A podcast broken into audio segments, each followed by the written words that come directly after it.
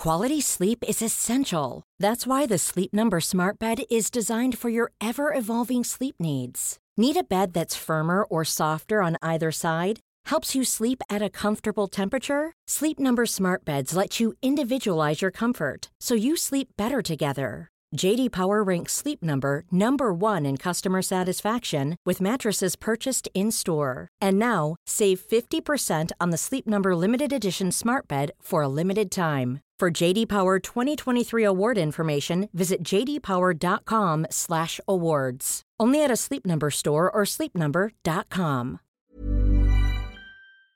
Would you rather have wireless on the most reliable network nationwide or unlimited with 5G for $30 a month per line? You don't have to choose with Xfinity Mobile. Wireless so good it keeps one upping itself. Most reliable based on Roots Metric US report. Results vary, not an endorsement. $30 per month per line when you get four lines. Ready to take home a bundle of joy? Casper's Mother's Day sale is here, and we're celebrating by offering up to $1,250 off our mattress and sleep bundles. If you thought mom loved that macaroni art project, wait until you give her the gift of her best night's rest. From our best selling bundle to our upgrade bundle, we're offering the best savings of the season. Plus, you'll get a mattress protector and bed frame. Visit Casper.com or a participating store. Exclusions apply. See Casper.com slash promo for details. La inflación roza el 10% en España. ¿Y ahora qué? Veámoslo.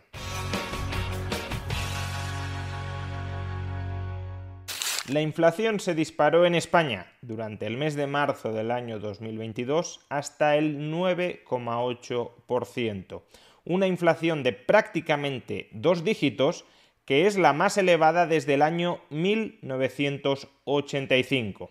No solo eso, la inflación mensual llegó a ser del 3%. Es decir, que el promedio de todos los precios de los bienes de consumo en la economía española en marzo se incrementaron un 3% con respecto al mes de febrero de este mismo año. Si esa tasa de inflación mensual, que es la más elevada desde el año 1977, se mantuviese a lo largo del resto del año, lo cual no es probable que suceda, pero si se mantuviese a lo largo del resto del año, la tasa de inflación interanual llegaría a ser al cabo de 12 meses del 45%. Menciono este dato para que seamos conscientes de la barbaridad económica que es que en un solo mes los precios se incrementen un 3%. Recordemos, a su vez, que el objetivo del Banco Central Europeo de inflación a medio plazo es del 2% en el conjunto del año. Estamos diciendo que en un mes, por tanto, se ha más que batido el objetivo de inflación del Banco Central Europeo para todo un año.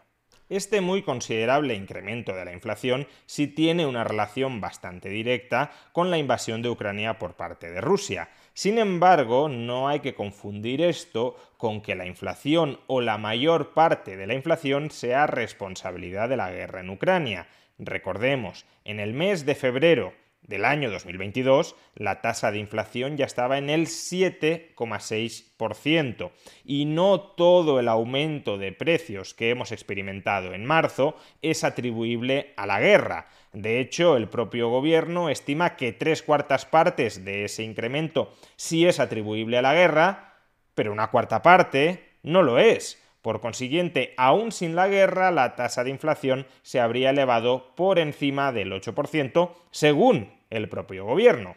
Hay algunos que aún así insisten en vincular la tasa de inflación previa a la guerra a la preparación de esa guerra por parte de Putin, que si ya estaba empezando a restringir los precios del gas y por eso los precios del gas se dispararon y por eso los precios de la electricidad se dispararon y por eso la inflación se disparó.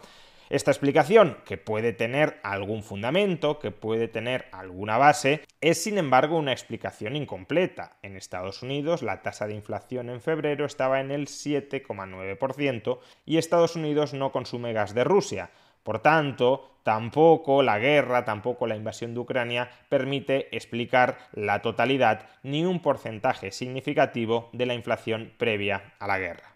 De hecho, la inflación subyacente en el mes de marzo Recordemos que la inflación subyacente es aquella que excluye los precios de la energía y los precios de los alimentos no elaborados. la inflación subyacente en el mes de marzo se incrementa desde el 3 al 3,4%.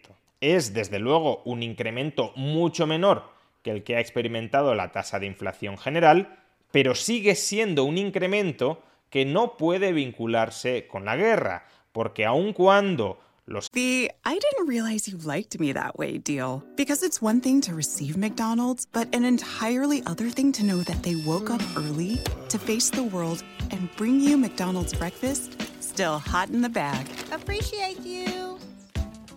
There's a deal for every morning. Now grab two loaded sausage burritos for only three bucks. Prices and participation may vary. Single item at regular price cannot be combined with any other offer or combo meal.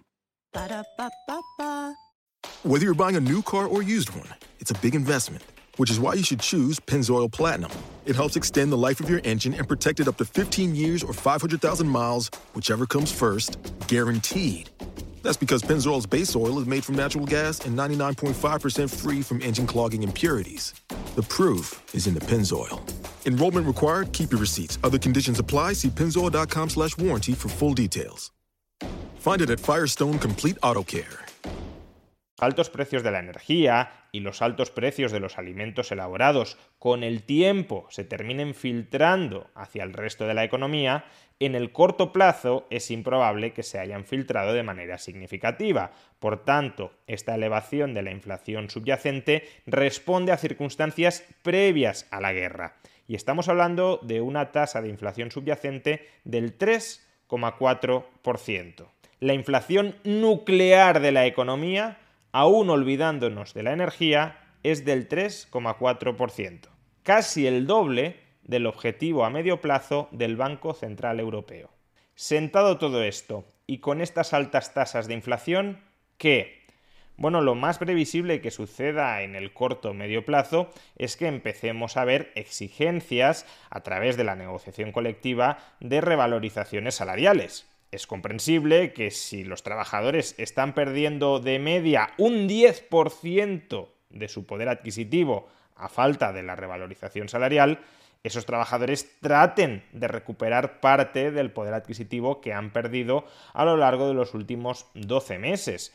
Recordemos que una inflación del 10% sin que suban los salarios equivale hasta cierto punto a que bajen los salarios alrededor de un 10% sin que suban los precios. Por consiguiente, está claro que va a haber una presión, una fuerte presión entre los trabajadores para reclamarles alzas salariales a las empresas.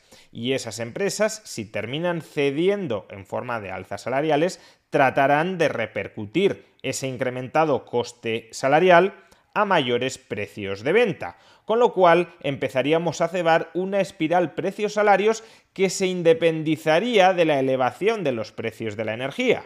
Y en ese caso, la única forma de cortar la espiral inflacionista que termina devorando los fundamentos monetarios y financieros de una sociedad, la única forma de frenar esa espiral inflacionista es con políticas fiscales y con políticas monetarias de carácter restrictivo. Es decir, que estas altas tasas de inflación, no solo con respecto a la tasa de inflación general, sino también con respecto a la tasa de inflación subyacente, apuntan, por un lado, a subidas de tipos de interés por parte del Banco Central Europeo, en el vídeo de ayer ya hablamos de que los mercados están empezando a anticipar esa subida de tipos de interés porque los tipos de interés de la deuda pública se están disparando en las últimas semanas. Y apunta también, aunque se esté hablando mucho menos de esto, a una restricción de la política fiscal que están aplicando los gobiernos, es decir, a subidas de impuestos o a recortes del gasto y como el gobierno que tenemos en España es alérgico ideológicamente a recortar el gasto, todo apunta a fuertes subidas de impuestos. En resumen, más allá del espectacular dato de inflación del mes de marzo, que podría llegar a tener una entidad transitoria si terminara pronto la guerra, algunas de las alzas de precios intensas que hemos observado podrían retroceder, pero más allá de esa subida espectacular de la inflación en el mes de marzo, lo preocupante es que seguimos observando de manera estructural, de manera nuclear, elevaciones en los precios dentro del conjunto de la economía. Si quitamos el ruido de la guerra, los precios siguen subiendo y mucho. Y la única forma que conocemos de frenar una inflación que se ha descontrolado por el exceso de gasto agregado dentro de la economía, promovido por políticas monetarias y fiscales de estímulo, es retirar esas políticas monetarias y fiscales de estímulo, contraer, de hecho, la política fiscal y la política monetaria, y toda restricción de la política monetaria y de la política fiscal a corto plazo implica dolor. Implica frenazos en la actividad e implica menor creación de empleo, cuando no destrucción de empleo. Los excesos estimulantes de ayer los pagamos con la inflación de hoy y con la crisis de mañana.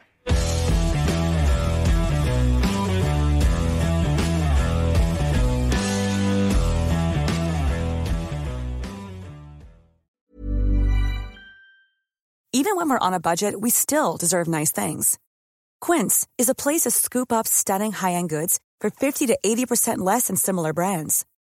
They have buttery soft cashmere sweaters starting at $50, luxurious Italian leather bags, and so much more. Plus, Quince only works with factories that use safe, ethical, and responsible manufacturing. Get the high-end goods you'll love without the high price tag with Quince. Go to quince.com/style for free shipping and 365-day returns.